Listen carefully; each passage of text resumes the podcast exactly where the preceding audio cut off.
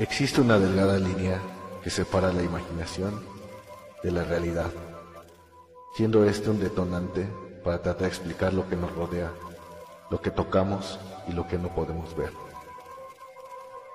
El método científico ha sido nuestra herramienta con la que obtenemos la veracidad y comprobación de nuestras hipótesis. Sin embargo, la brujería, magia, cuenta con los temores, supersticiones o hechos asombrosos que aún la ciencia no ha podido explicar.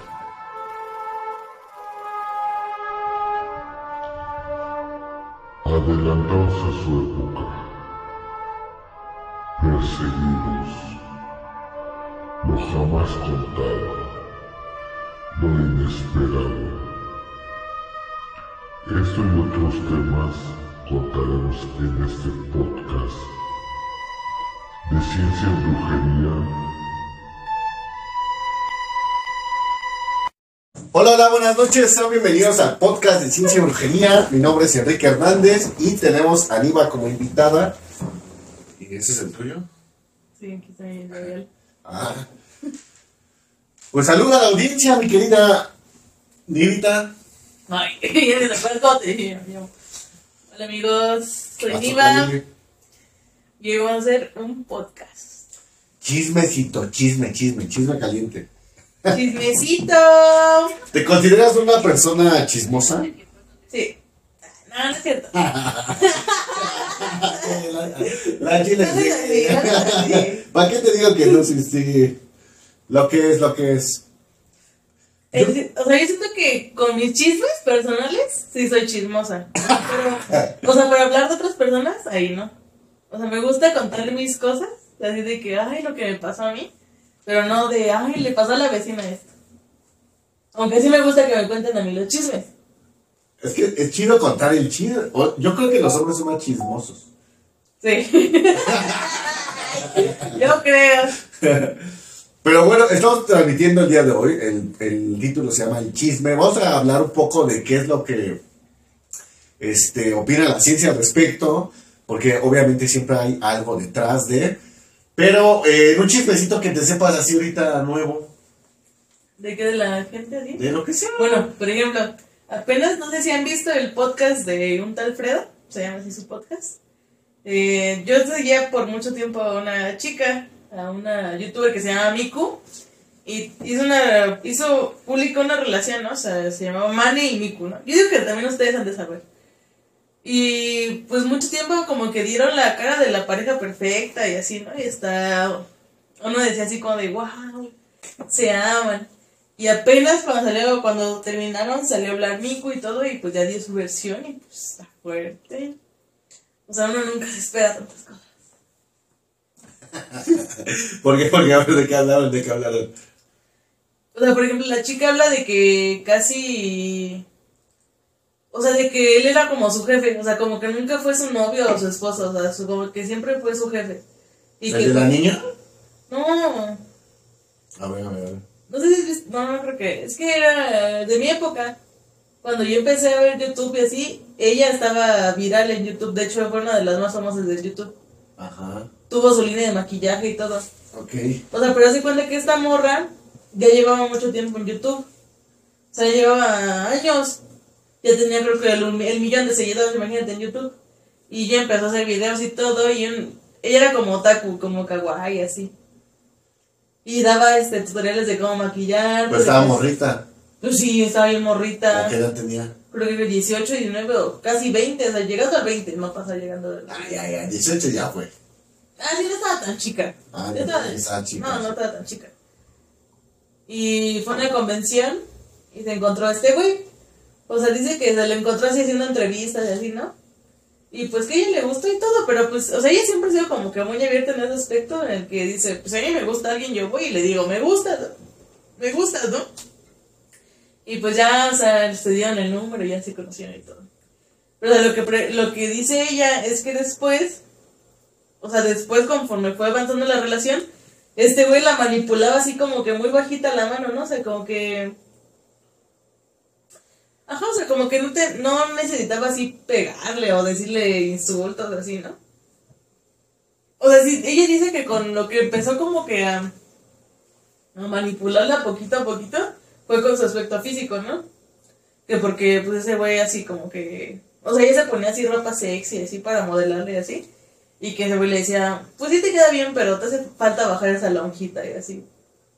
Y pues para ella, o sea, ella venía saliendo como de un trastorno de alimentario, ¿no? O sea, que sí como que le fue ahí trastornando su pedo y... Y que ella al principio como que ella lo veía de forma en la que también ella se iba a beneficiar, ¿no? Porque él tenía una banda y ya estaba haciendo medio famosillos y todo. Y ella le invirtió, le invirtió a él, o sea, le compró instrumentos, le puso todo, o sea... O sea, esa morra fue su pinche sugar del güey. O sea, pero tenían casi la misma edad. Pero ella, como ya estaba un poco más avanzada en YouTube, pues le patrocinaba. Y que después le ofreció a él como que hicieran un trato y que trabajara y que él le, o sea, que él la grabara y así. Y de ahí pues ganaban los dos, ¿no? O sea, decía así como de, güey, pues si vamos a vivir juntos, pues ya hay que trabajar los dos en lo mismo. Y de aquí también, o sea, tú comes, ¿no? O sea, pero nunca, güey nunca trabajó en su relación. O sea, todo lo que salía era de esta morra. Madre mía. Sí, sí, Ajá. sí, sí, psicología oscura. Sí, ocho años. Madre. Ocho años estuve viéndole lo mismo, así de que... Y de hecho ella dice, es que los primeros años yo sí tenía conciencia de lo que ganaba, de lo que percibía, pero después cuando yo le di las cuentas a este güey, ya no supe qué pasó con mi dinero. Porque ganábamos, o sea, para ese tiempo pues ganaban un chingo, ¿no? Se compraron casas, se compraron carros, hicieron su fábrica de cosméticos y todo. Y nada. Pues está, está complicado el tema de del chismecito. Pero yo creo que, bueno, todo el tema de los chismes siempre es, eh, yo creo que son buenos, porque aprendes cosas, ¿no? Aprendes circunstancias o hechos o vivencias de X o Y persona. La realidad es que al- el chisme, pues siempre vamos a hacer nosotros el chisme de alguien más, ¿no? Pero vamos a leer un poco eh, qué nos dice la ciencia. Eh, buenas noches, sean bienvenidos al podcast de Ciencia y Brujería. Y estamos hablando sobre el chismecito. Eh, a ver, se me la.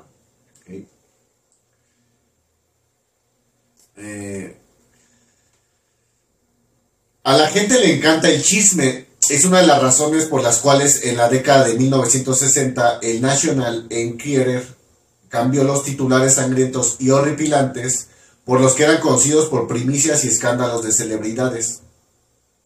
El cambio le dio al, tabloide acceso a las filas de pago de los supermercados y a las mentes inquisitivas en ellas.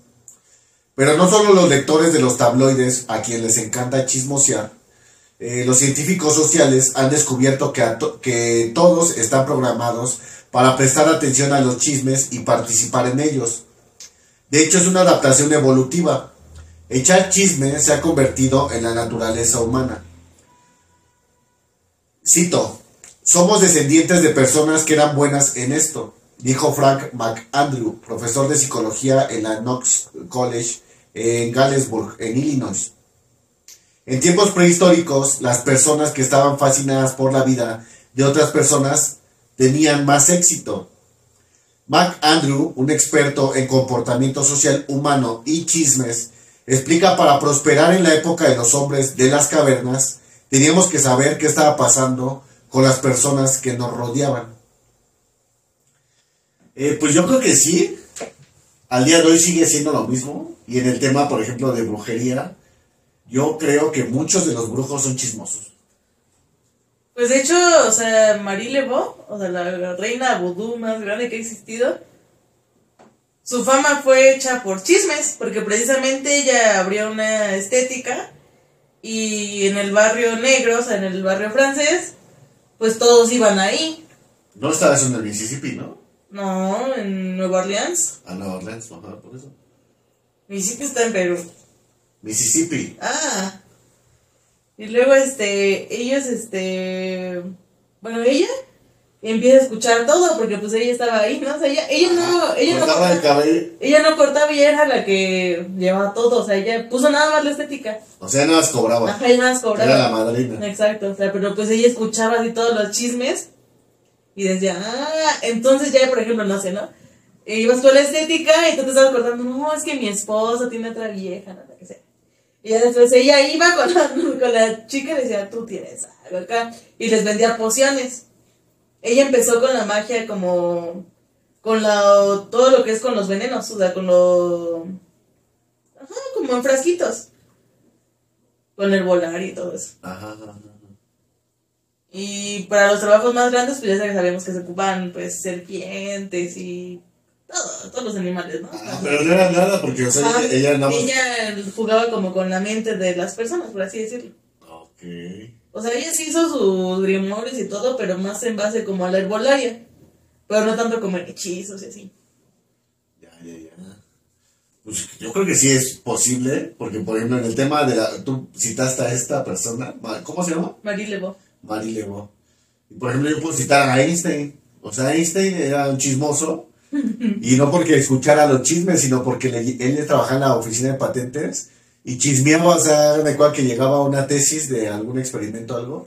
Y, y, y Einstein acá chismeo- chismoseaba. De hecho, por ahí dicen que pues, gran parte de sus teorías fueron medio robadas, ¿no? Pero ahí está el tema del chisme.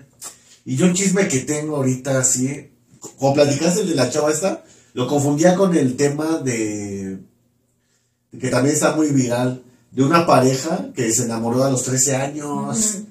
O sea, que el señor iba acá de vacaciones con su familia, creo, ¿no? No, con su... Con su esposa. Con sus hermanos, iba con sus hermanos. Ah, con sus hermanos. ajá, sí. ¿Y qué edad tenía entonces? Él ya tenía como 20, Y ella tenía 13. 13. No mames. Y ahorita, por ejemplo, pues ya son pareja, obviamente, pues ella ya es Ya, mayor de ya edad. casados, ¿no? Ya se casaron y todo. Y cuentan su historia y ha sido como que muy criticado porque pues está un tema ahí delicado, ¿no? Pero, pues bueno, esas son las historias. La verdad, el chismecito es lo que te da a entender, eh, pues parejas de 13 años con uno de 20, o sea, de, de siempre ha existido. Y existirá, ¿no? Y hay, hay algunos países que todavía se casan con menores de edad, o que las venden, ¿no? O sea, yo sé que todo ese tema está mal. Pero, pues son cosas que se escuchan. ¿Por qué? Por el chismecito. Exacto. Todo del chismecito. Todo el chisme, el chisme caliente. Otro chismecito que te sepas.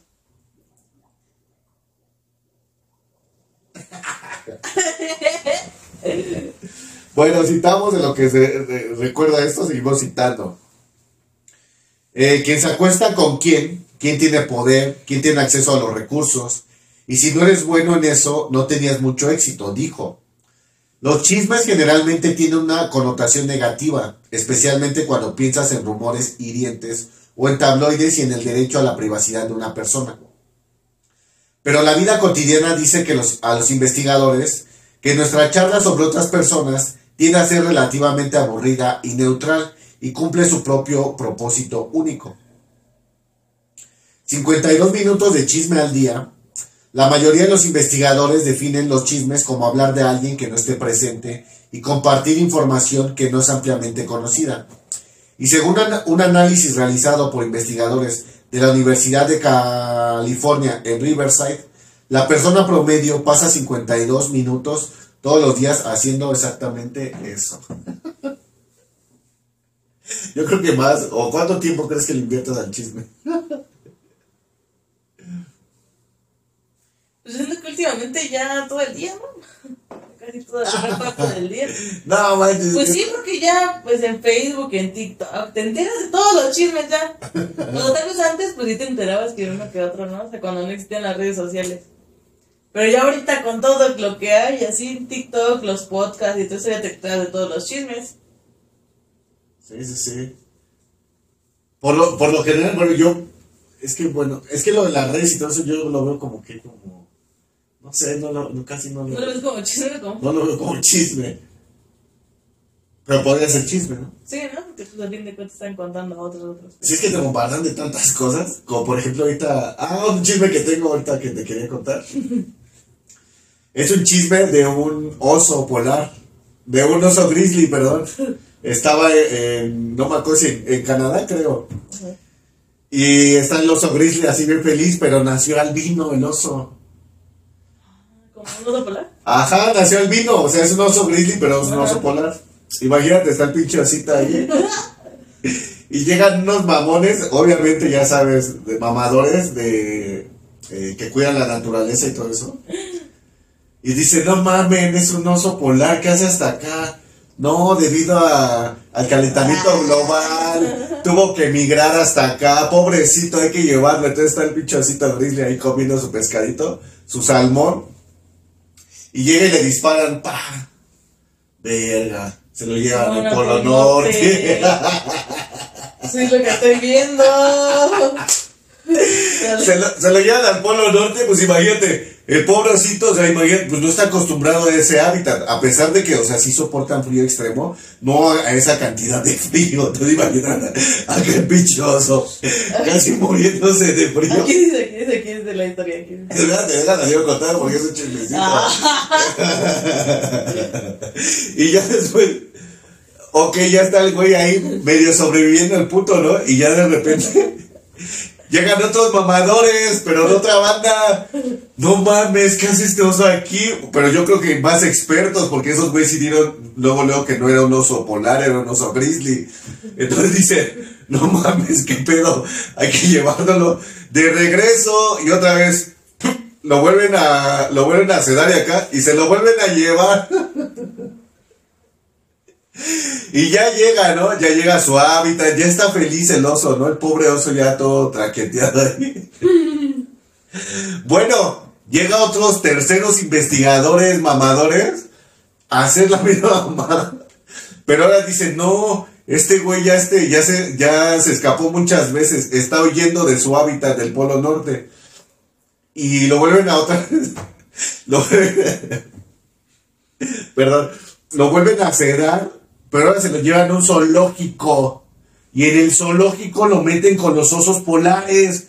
Y ahí se ven las imágenes del osito temblando ahí con los osos polares. O sea, no mames. De verdad, es un chismecito que dices, güey, esto parece una, eh, una historia de ciencia ficción. Pero no sé si sea real o es una fake news. A ver, ahí corrobora. Porque ese es el peor también, los chismecitos que no sabemos saber. No, no tenemos la ciencia de saber lo que es. Sin embargo, a mí me pareció bastante cómica la historia del oso polar. Pero bueno, a ver, ahí Niva que está leyendo el texto que nos explique. Según aquí sí es real la historia. Pero dice que este. Bueno, es que no sé, no sé bien si sí sea real porque está como que en puro blog. O sea, no está como ninguna noticia así Ah. internacionales o algo así. Y por ejemplo, el blog que sale es la triste historia de Joy, un oso pardo albino que llevaron al Polo Norte, claro, confundirlo con un oso polar. Joy es un oso pardo que nació siendo albino y al que señalaron de ser el oso con la peor suerte, ya que lo confundieron con un oso polar y lo devolvieron no una, sino varias veces al Polo Norte. Joy vivía en los bosques de Columbia, Canadá, pero nació con un color diferente, mientras que, los col- mientras que los osos de su especie eran de color marrón y fuertes. Él tenía el pelo blanco, sin embargo, él vivía feliz cazando y comiendo pescados en su hábitat. Un día personas descubrieron a Joy y lo señalaron como un oso polar que iba en busca de comida. La gente se comunicó con la Organización de Protección Animal para devolverlo al Polo Norte. Es así que mientras estaba hibernando, inyectó a Joy, lo durmieron y se lo llevaron de regreso al Polo Norte. El animal despertó en un lugar frío y blanco, perdido, temblaba de frío. Afortunadamente, expertos en expediciones científicas lo encontraron en una minuciosa identificación, descubrieron que era un oso pardo y lo llevaron de regreso. De vuelta a su hábitat, no duró mucho tiempo debido a que la misma organización protectora lo encontró de nuevo, por lo que lo volvieron a anestesiar y lo volvieron por segunda vez al Polo Norte. Joey volvió a experimentar el frío y para su fortuna, un experto lo encontró y lo envió de regreso a casa. Para evitar que Joey vuelva a ser confundido, la protectora se le ocurrió oscurecer su pelo, pero... Pero eso no duró mucho tiempo, porque la gente lo encontró y llamaron para reportar un oso polar sucio. Por lo cual lo rescataron y enviaron a un zoológico a reunirse con otros osos polares. En el zoológico, Joy tuvo que soportar las bajas temperaturas en el lugar que se encontraba. Pobrecito. No fue hasta que un turista se dio cuenta de que ese, ese oso polar no estaba bien porque temblaba. Por lo cual nuevamente fue a rescatarlo.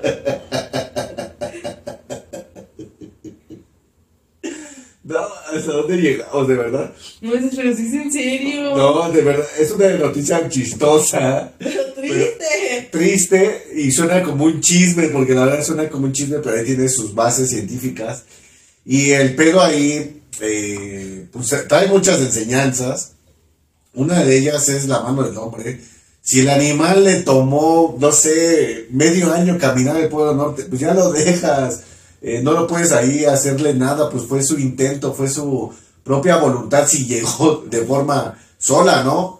Eh, pero aquí hay que llevarlo de regreso, o sea, en vez de, de, de verdad de beneficiarle al pobre, este, de beneficiarle al pobre oso, pobrecito, no decía sufrir, pero bueno, vamos a seguir hablando en el tema científicos, regresamos, buenas noches, mi nombre es Enrique Hernández, y estamos transmitiendo desde el podcast de Ciencia y Brujería, eh, eh, ok, puedes establecer una relación hablando de otras personas y descubriendo algo sobre los demás en el grupo.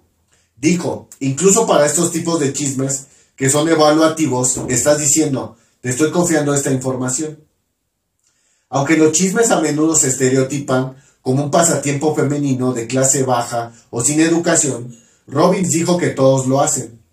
Nuestros datos desacreditamos todos los estereotipos, dijo Robin. Como especie social, tenemos que hablar de las personas. No vivimos de forma aislada y hablamos de personas que inevitablemente a veces no están presentes. La práctica se vuelve puramente dañina cuando no brinda ninguna oportunidad para el aprendizaje social, dicen los científicos, como comentarios groseros sobre la apariencia o la salud de alguien o comentarios que son descaradamente falsos. Donde los chismes críticos o negativos pueden ser útiles es cuando proporciona aprendizaje cultural y obliga a las personas a comportarse mejor. Robbins dijo que hay investigaciones convincentes de que los chismes podrían servir como un control del comportamiento moral de las personas, disuadiendo a los posibles tramposos u holgazanes en un entorno grupal porque nos preocupamos por nuestra reputación y el riesgo de que otros chismes sobre nuestras malas decisiones. También puede ser una forma de descubrir reglas no escritas. Por ejemplo, cuando comenzamos un nuevo trabajo, la charla en el momento del, del descanso nos ayuda a descubrir qué vestimenta de oficina es aceptable, con quién podríamos evitar trabajar en un proyecto de equipo y si es aceptable tomarse un mes de vacaciones. Compartir chismes con alguien es un mecanismo de unión, dijo McAndrew. Realmente aumenta la moral. ¿Cómo ves, Nivita? Pues yo digo que más bien de aumentar la moral te limita, ¿no? O sea, también como que, pues de cierta forma, o sea, sí, sí, aumenta la moral, pero porque te limita a hacer cosas que dices, ay, no, van a, me van a meter en este chisme, ¿no? O algo así. O sea, no tanto porque no quieras hacerlo, sino porque temes que otras personas te critiquen o te juzguen, ¿no? Y siento que más si tienes la, la autoestima, pues, bajo, ¿no? No sé. O sea, de hecho, te estoy viendo una que una de porque ¿para qué sirve el chisme? La psicología del chisme. A verle. Dice, un chisme es como una avispa. Si no puedes matarla al primer golpe, mejor no te metas con ella. ¿Por qué sirve contar chismes? Para adaptarnos a un grupo en específico, generar redes y fortalecer vínculos dentro de dicho grupo, desde la familia, la oficina, el salón de clases o los amigos. Aunque parezca paradójico, sirve para establecer acuerdos porque por lo menos las personas que chismean sobre alguien más están de acuerdo en algo y eso genera integración y sensación de pertenencia. Pretende generar alianzas y en algunos casos influir a los demás para transmitir información que no nos atrevemos a comunicar de forma simple, llana y directa. El chisme ayuda a circular información difícil de transmitir por escrito, aunque el chisme no sea destructivo. El jefe está de mal humor, mejor no le pidas tu aumento ahorita. Su esposa vino y le gritó. Es prácticamente imposible en el ser humano mantenerse al margen de los chismes, ya sea contándolos o escuchándolos. Para muchos es literalmente una tentación, para algunas personas es más difícil que para otras. Estudios realizados por David Sloan Wilson en el State University de Nueva York demuestran que tanto hombres como mujeres dedican aproximadamente entre el 50 al 60% de sus conversaciones del día en contenido chismoso. ¿Todo el chisme es negativo? No. Por ejemplo, hoy por hoy circulan muchos mensajes sobre tipos de asaltos y cómo prevenirlos, o sobre recomendaciones de restaurantes o lugares de interés de gordes. De Gordes, síganos en De Gordes. Síganos en De Gordes. o sobre recomendaciones de restaurantes o lugares de interés con hechos interesantes que generan curiosidad. Chismes que sirven para alertarnos, para evitar malos ratos o bien para fomentar momentos agradables. La empresa de seguridad Aconic Systems presentó una investigación en Inglaterra en mayo del 2005 con dos, ah, no, 2.000 usuarios de computadora que usan el chat. Aconic Systems estaba interesado en conocer el tipo de información que se suele enviar a través de este medio. Los resultados son muy interesantes. Encontraron que una de cada cinco personas usa el chat en el trabajo. Y si no hay control en su uso, los empleados suelen utilizarlos para fines personales y chismes o información confidencial de la misma. El 25% de quienes lo usan lo hacen para comunicar chismes de la oficina. ¿Qué nos despierta la necesidad de contar chismes? Costumbre, celos, envidia, enojo, venganza o interés. De quienes se suelen contar chismes, de quienes conocemos, queremos, nos interesa o convivimos.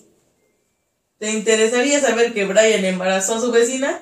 Si no tienes idea de quién es, no, porque contar o escuchar chismes de un desconocido genera poco interés, pero al igual que con la mentira, los chismes apelan a la ignorancia, la desmemoria de quienes los escuchan y la repetición para que tomen cada vez mayor fuerza y credibilidad entre quienes lo cuentan y los escuchan. O sea, ahí- en lo que estaba platicando Aníbal, pues está bastante interesante. Pero yo recuerdo mucho en la época laboral, cuando trabajaba en una empresa, decíamos a una parte radio pasillo. ¿Por qué? Porque era una tienda departamental, pues había pasillos, ¿no? Entonces, cuando ustedes vean a los empleados de las tiendas de autoservicio, de Liverpool, de Sambors, o a cualquier empleado que estén ahí cuchicheando, ese momento lo llamamos radio pasillo. ¿Por qué? Porque ahí estás chismeando y bajita la vaina siempre te van a alertar de que si el jefe anda con tal, de que a persona le, pagan más y no hace nada, o que el aumento fue a costa de esto. Diferentes, o sea, cosas, ¿no? O cómo agradarle a tu jefe, ¿no? O sea, no sé, ¿sabes que El jefe no soporta que llegues tarde, eso sí le super caga, pues ya tratas de llegar temprano. O a ciertas cositas, ¿no? De todo se habla en Radio Pasillo, en el chisme. Pero sí, es importante conocerlos, tener ahí los medios, porque también hay personas que la verdad les cuesta mucho trabajo relacionarse. Y una persona entre más relaciones tenga, pues más chismes va a saber y más información va a tener. Por ahí decía este, ¿cómo me parece? Rockefeller, eh, da una, no me acuerdo si era Rockefeller, bueno, no me acuerdo, era un güey, un banquero. Antes del crack de, del el Viernes Negro que ocurrió en Nueva York, una caída muy grande de la bolsa, él fue y se boleaba los zapatos, ¿no? Entonces estaba boleando los zapatos y eh, el bolero no sabía quién era. O sea, este güey era un dueño de un banco. Y ya él está boleando los zapatos y el bolero le empieza a decir, no manches, está bien chido lo de la bolsa. Ya me dijo mi amigo que metió 100 dólares y ganó 150 y así, ¿no? Entonces cuando él empezó a, a escuchar eso, dijo, no mames, si el del que volea los zapatos sabe cómo opera el sistema, pues está en peligro, ¿no? Porque ya son un chingo. Entonces lo que él hace es congelar sus recursos y de verdad como a los dos, tres meses es cuando ocurre el Viernes Negro y él se libra de ese, se libra un poco de la cuestión de las acciones y toda esa, esa cuestión. Lo que fue muy parecido, por ejemplo, con las criptos en el año 2012. O sea, las criptomonedas ya existen desde hace mucho, ¿no? Pero en la pandemia, pues estuvimos más tiempo metidos en redes sociales y leyendo los chismes de la gente que se hizo rica por meter la Bitcoin acá. Y muchos en la pandemia invirtieron en criptomonedas. Pero ¿qué fue lo que pasó? Que las ballenas, bueno, estas personas empezaron a sacar dinero y a muchas personas se las, se las chingaron con el billete. Entonces ahí, eh, esos chismes, o sea, la verdad, entre más grande se haga, pues es más perjudicial porque no sabes ni siquiera lo que está pasando. Pero bueno, es parte de la, de la, de, De la vida. de la vida y del ser humano, ¿no? Lo decía por ahí. Sí. ¿Hay algo ahí que dis- traigas más ahí de texto? Sí. Eh, la otra parte dice...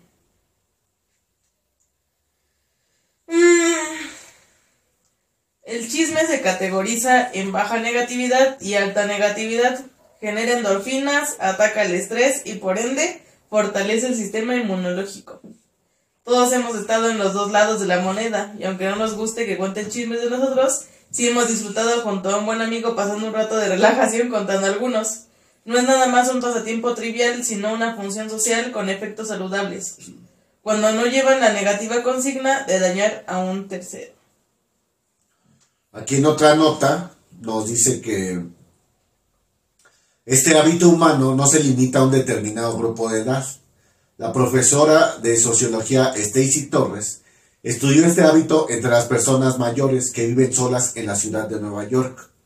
Sus investigaciones revelaron que los adultos mayores se dedicaban a chismosear en restaurantes y tiendas locales, como una forma de conectarse con otros, mantener lazos sociales y combatir la soledad. Esto es algo que vemos en diferentes culturas y diferentes edades, aunque puede tener un sabor diferente, dijo Torres. Muchos de ellos dicen, oh, no quiero participar o no necesito ver lo que digo, pero luego aparecen todos los días y participan. Torres, quien ahora trabaja en la Universidad de California en San Francisco, agregó que los chismes nos dan la oportunidad de desahogarnos acerca de las personas y al mismo tiempo nos permite mantener vínculos sociales positivos con ellas en general. Incluso cuando el chisme de los ancianos parecía ser negativo o grosero, generalmente provenía de un lugar de consideración. Tenían apodos el uno para el otro, algunos eran despectivos, pero era obvio que estaban pensando el uno en el otro, dijo Torres, por ejemplo. Se llamaban unos a otros, pero luego agregaban un comentario sobre cómo comunicarse con ellos. Alguien ha, escuchado de los viejos tal y tal. Hubo un elemento de preocupación, dijo Torres, y se están vigilando entre ellos. Pues sí, sí, sí, es cierto, sí. También es como para cuidarse, porque por lo general las personas grandes dicen, no es que fulanita está enferma, tiene diabetes tipo C y así, ¿no? Ajá. O, no, no, no, no, no le invites pastel porque tiene el azúcar alta. ¿No? O sea, eso tiene la gente grande, ¿no? Que, o sea, tú ni sabes que lo que tiene esa persona y ellos ya saben de pie a pa lo que, lo que está pasando en sus vidas, ¿no? O, o no hables de, no, no hables de su hija porque se la quitaron. O sea, ¿no? Ya los que son más avanzados y más culeros, güey, sí te, te, te ponen la, la dedo en la llaga. ¿Cómo ves? Otro dato que traigas por ahí.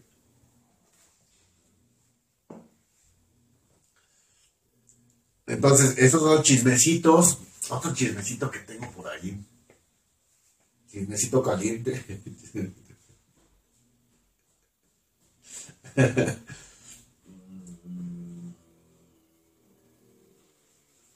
¿No? En diciembre no he escuchado muchos chismecitos calientes. Eh, como que ahorita en diciembre hay una recopilación de todo lo que pasó en, el- en el año. Eh, ahorita no sé dónde están las tendencias chismosas. Por lo menos en el- lo que yo veo en el contenido, como que me está pareciendo muy random todo mi feed. Todo lo que me sale en redes sociales como muy random. Y mucho de. Ayer me estaba riendo con un video de la oveja que, le, que se pone bien loca la oveja. Y con el video de- del juego de ah, y, con- y yo estaba ahí sufriendo ahí de risa, ¿no? Eh, pero no, no he visto ahorita mm, así chismes calientes, ¿no? Por ejemplo, aquí dice eh, las tres leyes del rumor. Según Estamateas, existen tres leyes del rumor. La primera ley es la ley de la reducción. La ley de la reducción dice que el rumor tiende a cortarse cada vez que se va haciendo más conciso. Al principio empieza siendo una historia más o menos amplia, pero poco a poco la atención se va centrando en la que probablemente nos parezca la parte más morbosa de la historia. La ley de la acentuación. La ley de la acentuación dice que todo rumor tiende a exagerarse. Las personas perciben, retienen y narran la información de forma cada vez más selectiva. El objetivo es enfatizar determinados detalles que nos parecen más jugosos a oídos de quien se presta a escuchar el rumor. Por cierto. Eso no era. Por cierto, no olvides suscribirte a nuestro canal. Ciencia y Brujería. Síguenos en Facebook como Ciencia y Brujería, en TikTok Ciencia y Brujería, Y puedes seguirme en Instagram como Enrique-Rix. La ley de la asimilación. La ley de la asimilación dice que el rumor tiende a ganar aditivos, no necesariamente ciertos, para darle más veracidad a la historia. A veces serán pequeños detalles añadidos al relato, otras veces serán historias complementarias enteras. El objetivo es que la narración tenga consistencia que sea creíble. Generalmente, los rumores no provienen de fuentes veraces. Se trata simplemente de historias que no pueden tener o no fundamento, pero que definitivamente acaban convirtiéndose en algo alejado de la realidad. Precisamente porque la aplicación de las tres leyes que acabamos de leer. Y por esta razón, cuando recibas un rumor, sé inteligente. Date cuenta de la clase de información que te están entregando. Entiende que probablemente sea una versión extremadamente adulterada de los hechos reales y por favor, no contribuyas a hacer crecer lo que no va a beneficiar a nadie.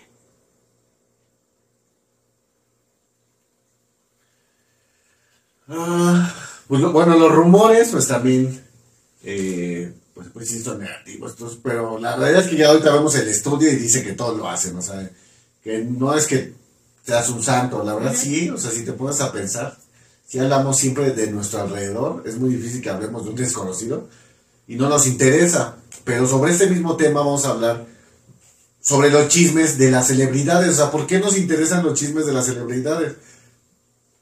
Si se puede decir que no son parte de nuestro entorno, ¿no? De nuestro entorno inmediato, de nuestra familia, de nuestro círculo de amigos. ¿Por qué es que eh, nos interesan los chistes de las celebridades?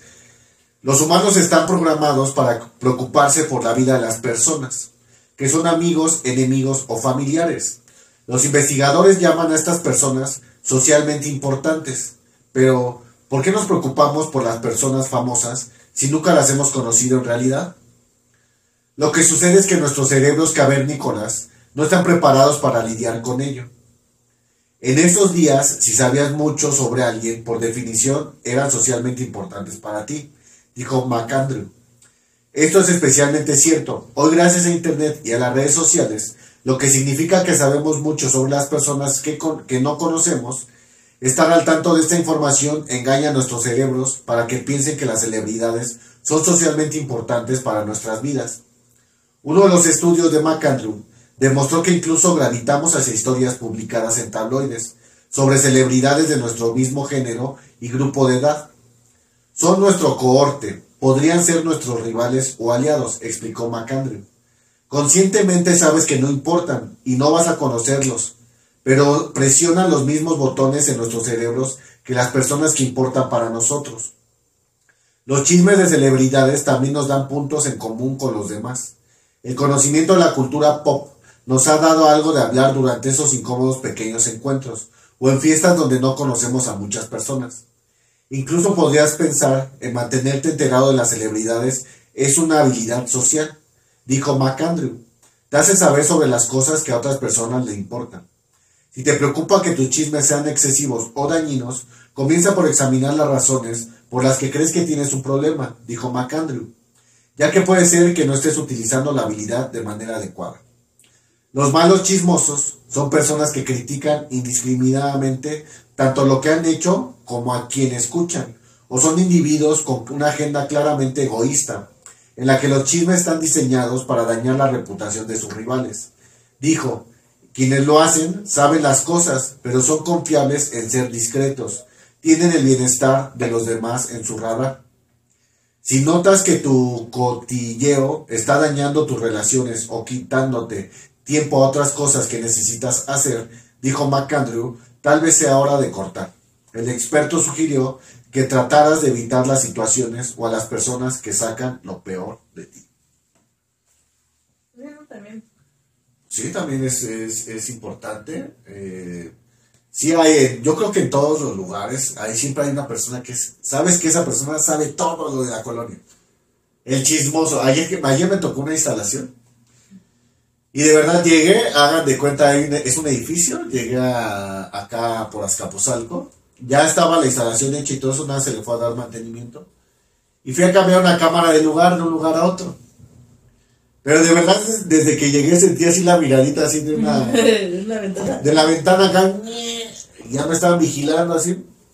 Y pues dije, pues yo estoy trabajando, ¿no?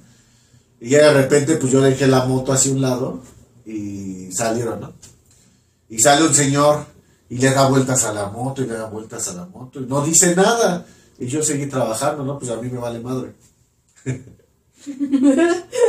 y ya este, de repente veo que va a mover su carro y le digo, ¿quiere que mueva la moto? O sea, le está estorbando. Ah, sí, por favor, es que voy a meter mi carro y todo eso. Pura mamada. Agarro la moto, la muevo así, la pongo en un lugar. Y este, como a los 15 minutos, mueve su carro. O sea, lo mueve al otro lugar. O sea, nada más fue para moverme la moto. Dije, pues ya, o sea, no me importa, no, no, no soy una persona así que me importen de esas cosas, ¿no? Y ya de repente ya, y ya de- después baja mi, mi cliente y ya me dice, oye, que hay que mover tu moto de ahí porque es la zona de minusválidos o algo así. Y yo así, "Mm, bueno, dije, estaba enfrente de la moto, o sea, cualquier cosa que alguien llegara yo la movía. Para no hacerles el cuento largo del chisme, o sea, esta persona estuvo todo el tiempo hostigándome así afuera de su casa, de su- de- de- de- del edificio. Ya termino la instalación de abajo, ya lo de la moto ya queda, todo eso, y ya subo, ¿no? Al departamento de, de mi amigo, y ya estoy ahí en su casa, y este, y le empieza a platicar, ¿no? Lo que todo pasó, y dice, mira, de hecho, hasta, este, pues yo te hablé porque acaban de robar mi carro, ¿no? Le robaron su carro y le, le robaron un, un estéreo. Y dice que el que se dio cuenta fue ese chismoso. O sea, él fue el que acá ¡ah! activó la alarma y que todavía lo alcanzaron a agarrar al ratero y le dieron unos catorrazos. Pero entonces es lo que les digo, a lo mejor este tipo de personas pues parece un poco dañina, pero de verdad él estaba fungiendo las, la- las funciones de un vigía. O sea, so- como la de Batman, soy un vigilante misterioso, un caballero de la noche. Ah, porque ese güey- no duerme, o sea, lo- los agarró a las 3 de la mañana y salió el señor y se les enfrentó y todo, ¿no? Entonces les digo, eh, a veces, o sea, yo les digo, no tengo nada, le platico el tema así, no me representa nada si me decía mueve aquí, mueve allá, no pasa nada, o sea, yo no tengo ningún tema, no es mi casa, no sé cómo sean las reglas y te tienes que acomodar. Pero la verdad, hay personas que a la primera, ahí hacen un show, ¿eh? Porque o hay personas volátiles que, ¿por qué la voy a mover? Y acá, y, ¿verdad? Y entonces, pues, eh, si tienen al chismoso de la colonia, que está cuidando de su patrimonio y sus cosas, pues yo creo que está dentro de que cabe bien, ¿no? O que se sepa tu vida y sepa eh, qué haces y qué no haces. Pero él está ahí vigilando, ¿no? Lo malo sería que te creara una campaña de desinformación, ¿no? Que a lo mejor, no, es que este güey... O de odio, ¿no? O de odio, o eh, allá inventar cosas, ¿no? Porque una cosa es eh, difundir la información que ves con tus ojos y que no tienes, eh, se puede decir, la veracidad de los hechos. Y otra cosa es ya decir, no, sí, y hizo esto porque yo sé que lo hizo. Ahí sí, ya como que dices, qué pedo, ¿no? Ya el chismoso ya se vuelve ya un chismoso más, más feo, ¿no? Pero bueno, eh, otro chismecito que nos tengas más personal. Para los mozos. Espérame. Traes papel. Es que aquí eh, es un ambiente muy húmedo. Y la verdad es que cuando estás eh, platicando y todo eso, como hablas y respiras así, como que se te empieza ahí este a... Te puso cuadrante mágico. Saludos, bro. Yo tengo un chisme. Ya salió la revista de Economist en la portada ya que sale que gana Claudia. ¡Ah, manches! ¡Qué chido! Pues mira, ese chismecito... eh, la, la portada de Economist siempre trae cosas ahí al futuro. Presagios. eh, ¿Por qué son e- este tipo de cuestiones que no... Ahora sí, el chismecito. Porque este tipo de imágenes nos cargan, ¿no? Y podemos interpretar muchas cosas. Eh, pues obviamente por el tema de la simbología. A veces no hay que hablar eh, tanto para entender las cosas. Eh, y estos símbolos de, por ejemplo, no sé, así, que yo haga esto, eh, lo he hecho en algunos videos o tapar un ojo y la de verdad les crea ahí cuestión a la banda, me dicen que no, que tú eres Illuminati, estás en contra y me tiran hate. Pero la, volvemos al tema de Economist, eh, pues muchas de sus portadas han tenido un efecto, pues se puede decir fuerte en lo que pasa en el mundo. Vimos la portada de Economist cuando estaba el tema de, antes de la pandemia y ahí en la parte de atrás de cuando empezó la pandemia había ahí algo también, unos datos turbios, eh, cuando estaba también Donald Trump y todas esas cuestiones. Mm, Es una mirada, se puede decir, hacia el futuro, pero pues la verdad, quien hace la revista pues son personas muy estudiadas y que están eh, dentro del medio, ¿no? Que están dentro con esferas, se rodean de esferas altas y obviamente saben de los chismes y se enteran de las cosas que van a pasar. Ahí, por ejemplo, teníamos un chismecito caliente aquí en México de una persona, no puedo decir su nombre, pero esa persona que trabaja en la Cámara de Diputados. Y por ahí eh, sonaba el chismecito de que Tatiana Cloutier estaba haciendo como alianzas para ella tomar el poder en, este, en estas elecciones. Y quedó como un chisme, o sea, nos lo contaron al aire y todo. Pero al final de cuentas, como a los 6, 8 meses es cuando la bajan, la sacan de la Secretaría de Economía y todo eso, y se sale totalmente de Morena. Entonces, como que cuando el río suena, pues agua lleva, ¿no? Entonces ahí en el tema de Economist estaría padre analizar la imagen, a lo mejor hacemos un TikTok de qué es lo que aparece ahí en la, en la imagen de Economist.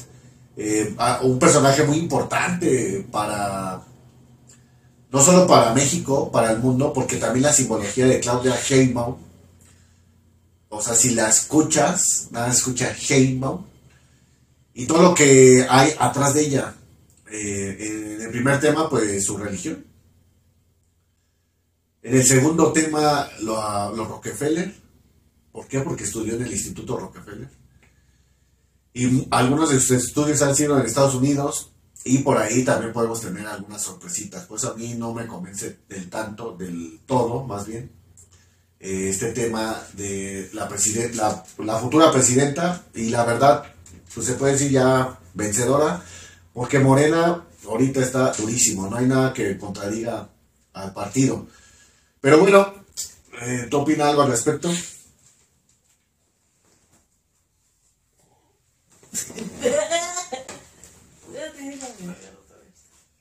Yo todavía tengo el moco aquí. Vete al baño. Chismosita. Ay, baño. ¿Has visto alguna vez la revista Economist? Las portadas. ¿Sabes de lo que se habla? Ahí salió el Chapo, ¿no?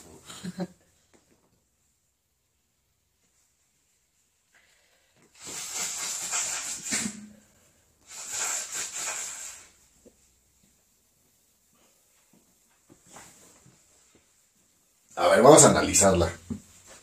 Ya me, ya me metí el gusano. No sé, voy a sonar muy gay. Ya me sembró curiosidad Jasper con su Economist. Economist. Portada.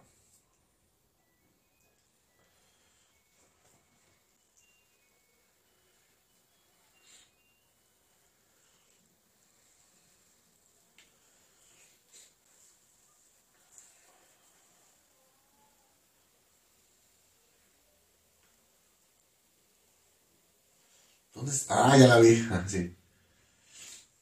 Eh, aparece en la parte de arriba. Bueno, en la parte central vemos aquí, aquí está la imagen. Ya la encontraste tú, está. Sí. Y vemos en la parte de arriba de está Vladimir Zelensky, eh, Volomiro, no sé cómo se llama este pendejo. Y en la parte de arriba vemos eh, bombas, dos bombas, de hecho dos. Eh, vemos a México del lado de, de, de este lado. Y vemos del otro lado de Vladimir Putin arriba, arriba una paloma de la paz Y otro. y a Trump con un símbolo de interrogación. Eh, de los dos lados vemos dos naves espaciales. Eh, en un lado vemos el, el transbordador espacial. Ay, ¿Cómo se llaman estos? Bueno, Vemos el transbordador espacial como el antiguo, donde está Vladimir Putin. Y del lado izquierdo vemos el, el cohete, pero el de este Tesla, el de... ¿Cómo se llama la empresa de, de Tesla? De SpaceX. El prototipo de SpaceX. Y del lado derecho vemos un satélite y del lado izquierdo vemos algo que parece... Está como un satélite, la verdad es que no, no veo ahí. Ah, vemos el color rojo y azul. El color rojo y azul pues representa agua y fuego, se podría hacer, es como una neutralidad. estos colores se interponen para hacer neutralidades. En la parte de abajo de esto vemos un ciclo lunar. ¿Estás de acuerdo? Vemos el ciclo lunar completo. Ah, abajo vemos la urna con cartas y con un voto atravesado del medio. Pero también hay que hay que ver que, por ejemplo, el, la urna está en forma de cuadrado, de cubo. No está en la forma de una urna que es rectangular. ¿Estamos de acuerdo? El cubo es un símbolo satánico. El cubo es un símbolo de Saturno. Y se representa, así se representa al diablo. La verdad es que así se representa. Eh, a todo lo demoníaco se representa con un cubo. Eh, ah, del lado izquierdo, no sé qué pedo con esto, la neta está medio raro. Pero bueno, en el centro vemos como a Televisa. A mí me sale, es el icono de Televisa. ¿En qué parte? El icono de Televisa, al lado Ah, izquierdo. sí, sí, sí, sí. O sea, este es el icono de Televisa. Televisa totalmente, ¿eh? o sea, no, o sea, yo que soy de México, o sea, a lo mejor alguien de otro país no sabe qué es ese símbolo, pero para mí el, del centro es Televisa, Con todas el- ajá, y esas conexiones se pueden llamar, eh, pues se podría decir que es la inteligencia artificial. ¿Por qué? Porque son redes neuronales. O sea, el cable, este cable que está conectado a los cerebros, así se llama, como así funciona la inteligencia artificial, con redes neuronales. Eh, si bien no es Televisa, pues también podría ser un ojo, como el ojo que todo lo ve, y lo están representando en redes. Eh, vemos aquí, sí, son como redes. Los iconos, no sé si son botones como de play, parece también el botón de play como de YouTube. No, pues es muy televisa, ¿no? Sí, sí, sí, sí, es totalmente el de Televisa. Eh, en la parte de abajo, izquierda, igual, vemos un huracán. ¿Estás de acuerdo? Eh, hay un huracán y obviamente pues se, se está reforzando a la energía eólica. Eh, ¿Por qué a la energía eólica? Porque salen los aerogeneradores y en la parte de abajo hay un rayo. ¿No? ¿Estás de acuerdo? Eh, no sé qué otra simbología le puedas encontrar al, al- al- a esto. Y también podría ser eh, Andrómeda, la constelación de Andrómeda. Los tres, los tres aerogeneradores, porque son tres, también podría estar apuntando al cinturón de Orión, porque están en la misma como dirección. ¿Estás de acuerdo? En la parte de abajo de la imagen, no sé quién sea este personaje. La figura ¿No es de el de aquí de vida? ¿El Biden? John Biden. ¿Se parece, no? No se parece a AMLO. no sé quién sea, a quién se refieran, a ver si lo puedes buscar ahí. Y en la parte de abajo se ven unas figuras. eh,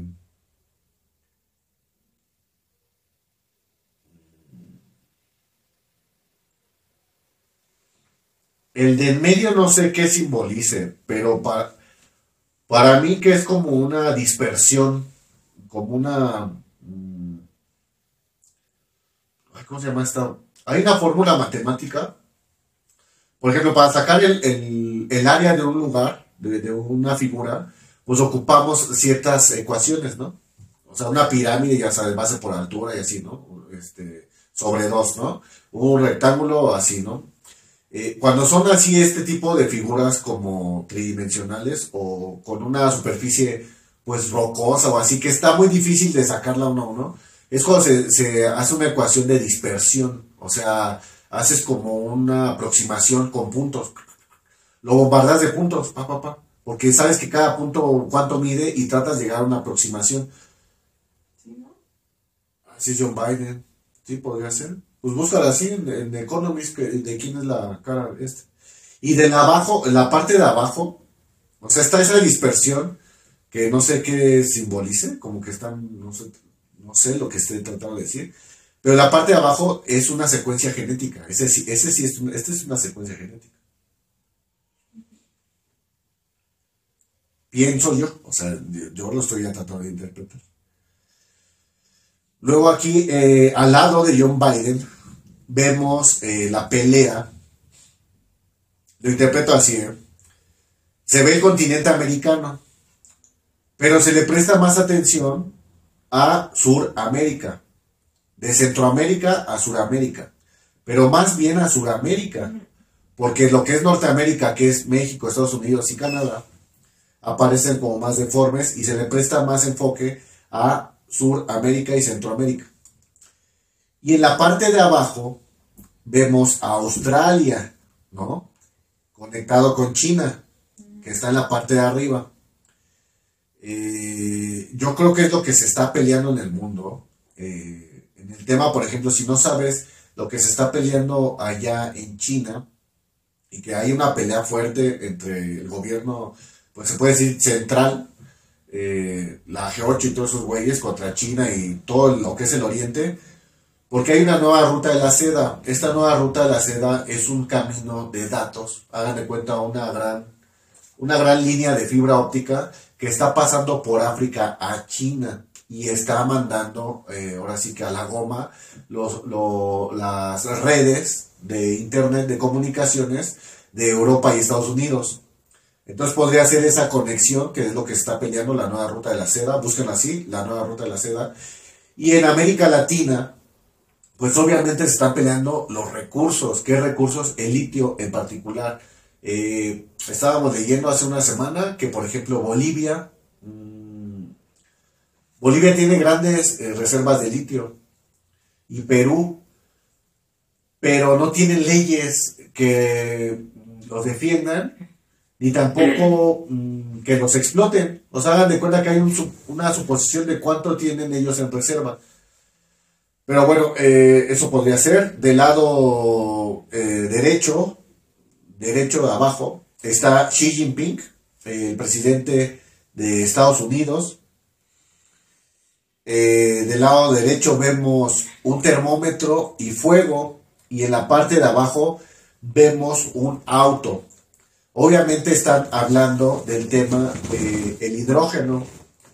Eh, el termómetro está a punto de ebullición, está muy, muy alto. El, el termómetro ahora que está lo que más da. Pero este termómetro, eh, hay, si tú conoces algo de tema de combustibles, el hidrógeno es más volátil que cualquier gas que nosotros conozcamos, mucho más volátil que la gasolina, que todo lo que sea, de verdad, el hidrógeno es una fuente muy buena de energía. Lo vemos conectado al, a un auto y supongo que es, les digo, esta generación eléctrica.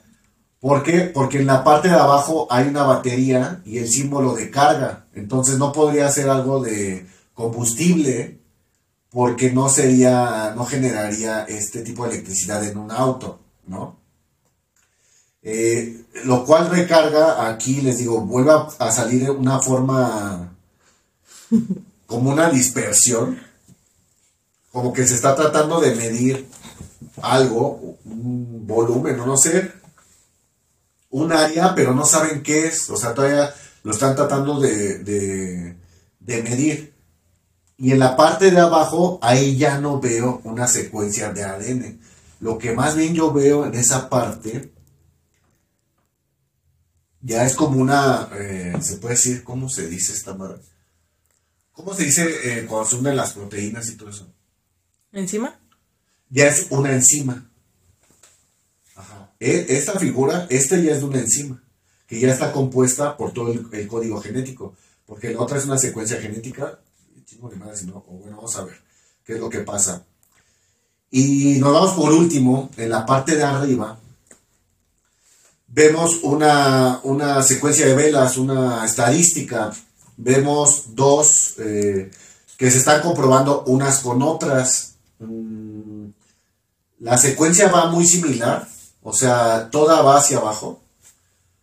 Y quien sabe pues de estadísticas y toda esta cuestión, podemos decir que esto va hacia abajo, pero no sabemos si qué está repitiendo qué. Yo digo ahí que la roja, o sea, la roja es la actual y la, la blanca es la pasada. ¿Por qué? Porque así se representa. Cuando tú ves una estadística, si estás en positivo se ve en verde, en azul, pero si está en negativa se, ve en rojo. Entonces quiere decir, por ejemplo, lo que estoy pensando, ¿eh? que la tendencia va hacia abajo eh, y que probablemente haya ahí un tema económico fuerte. ¿Por qué? Porque vemos los símbolos del dólar, del yuan, del, del euro y de la rupia, creo que es el de acá arriba, la parte de izquierda. Creo que ese es el de la rupia, es el de, el de, el de Rusia. ¿Qué hace? Del lado derecho vemos unas... ¿Qué podría ser?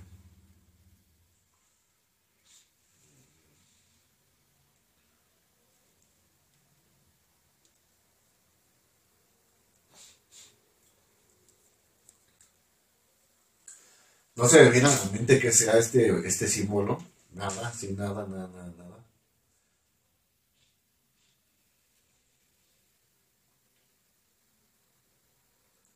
Lo que más se me viene a la mente que se aproxima es el juego este, un Jenga. A mí lo que se me imagina este símbolo es un Jenga. Si lo ven eh, desde una perspectiva, vemos unos rectángulos, eh, como unos bloques, como el Jenga, solamente que son de diferentes colores para obviamente como despistar tu mente. Pero si lo ves y si cambiaras tú todos los colores en tu imaginación, verías que es un Jenga. De hecho, todos están sobre uno hasta abajo. Uno, tres, tres, uno, tres, dos, dos, tres, dos, dos.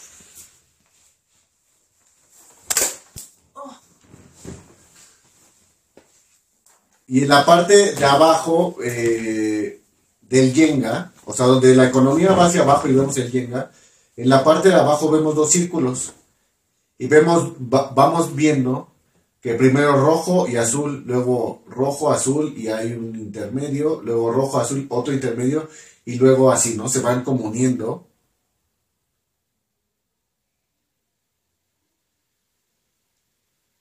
Ajá, como el ciclo lunar, algo así. Pero bueno, esa es mi interpretación de la portada del Economics del año 2024. Vamos a ponerla aquí.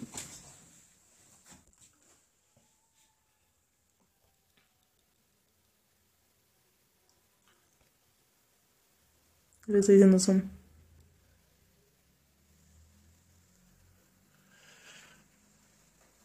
Y es muy importante tratar de pues, reconocer todos estos símbolos. Les digo, eh, no sé qué nos estén tratando de dar a entender. Me da mucho miedo el tema de esta secuencia genética. Y ya de esta proteína, no sé, ¿qué dijiste que era proteína, no? Encima. Una enzima o proteína ya es como ya conformada. Eh, Quién sabe qué sea, la verdad. Y estos símbolos eh, de cosas que no se sabe qué es, les digo, es difícil eh, tratar de calcular el área de un, de un objeto irregular. De hecho, lo puedes hacer solamente con álgebra, eh, no, con cálculo, ¿no? Cálculo integral o diferencial. ¿Qué? El tratar de medir una... Ah, ¿cuál, cuál dijiste que es el exacto? Cálculo integral, ¿no?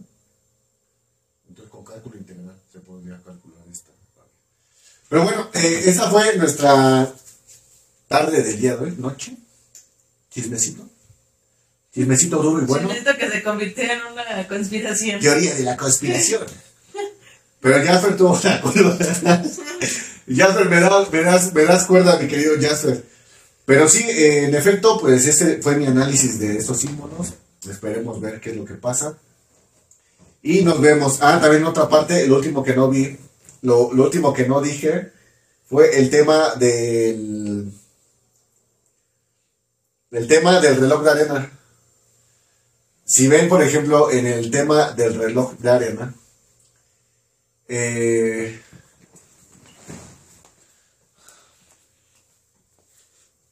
pues es eso, ¿no? El reloj es un reloj de arena nada Es un reloj de arena, pero es el tiempo y también tiene que ver eh, con el peda, el, el peda, el pedo feminista, porque o sea, si quisieras interpretar tiempo, podrías poner un reloj normal, pero ¿por qué de arena? Porque este símbolo, pues obviamente es un símbolo femenino. Si tú le tapas la parte de arriba, es un símbolo femenino. Lo cual puede decir que pues ahí Claudia Sheinbaum es el peor de ahí, ¿no? El que va- la que va a quedar como presidenta. Pero bueno, eh, yo me voy, les mando un fuerte abrazo, un saludo y muerte a Sócrates. Ay, Nivita, despide, por favor, pasa cámara. Adiós.